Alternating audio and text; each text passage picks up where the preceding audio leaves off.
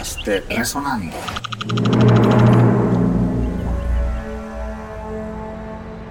Quiero presentar a un gran maestro,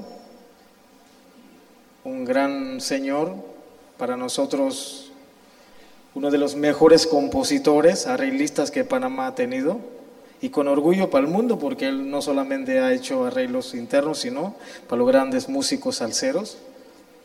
Y ese gran sueño que él tuvo hace meses, años, que un día compartió con nosotros, con Iguandili y con mi persona, en el taller Willet, y le dijimos, bueno, maestro Marden, lo que tenemos es siempre el amor, y el amor siempre abre las puertas.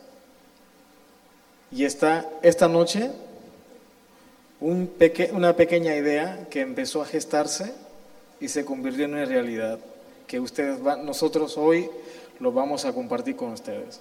Quiero presentar con mucha emoción y felicidad la primera función oficial de Orquesta Dule, dirigido por el gran maestro Marden Paniza. Con ustedes, la Orquesta Dule. Maestro Marden, señores, le damos bienvenida a estos magníficos profesionales, jóvenes y hasta niños de la Orquesta Dule. Si vimos el coro del niño de Asaf, que son maravillas, no les digo que vamos a ver. Así que recibamos al Orquesta Dule.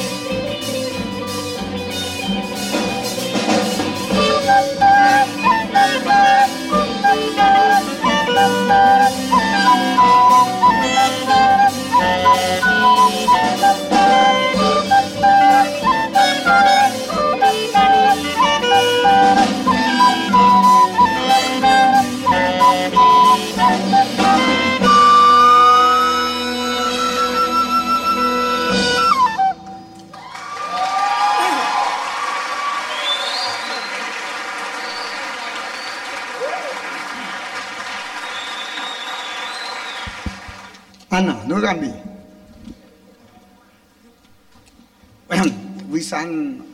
andi culparemos lo de Camudin Naguti, Taisa, Western Manager. Hey, eso. Bien, buenas noches eh, de parte de la Orquesta Tule. Eh, para mí es una gran satisfacción de verdad presentar a esta playa de jóvenes, ¿verdad? Porque la verdad que el show es de ellos, no mío. Yo solamente estoy conduciendo y, y, diciéndole qué es lo que tienen que hacer, pero ellos lo están haciendo todo. Es me puedo bajar y sentarme con ustedes y eso suena. Bien, este que acaban de escuchar es de Jan Aspinwall, de la producción de Banama Project, para quien conoce mi trayectoria y para los que no, este es un trabajo que habíamos hecho muchos años atrás. Tengo una banda que se llama Banama Project y de ahí saqué este, este número que se llama The Yandu Aspinwall. Es una alegoría histórica de cómo llegaron eh, gente ilegal hace 500 años acá esto no es nuevo, y se tomaron América. Luego pasamos por una transición y pasamos entonces por la parte de la música de calipso, representativa de los negros, de los hermanos negros. A mí me gusta mucho la música negra, de verdad. Y al final fusiono música de, casualmente, el Congo con la música indígena, ¿verdad? Haciendo una fusión, así con el estilo del el, jazz antiguo, ¿verdad? El, swing. Y este es el producto, ¿verdad? De este trabajo que ahora se lo brindamos con el sabor de la orquesta Dule. Podcast Resonando.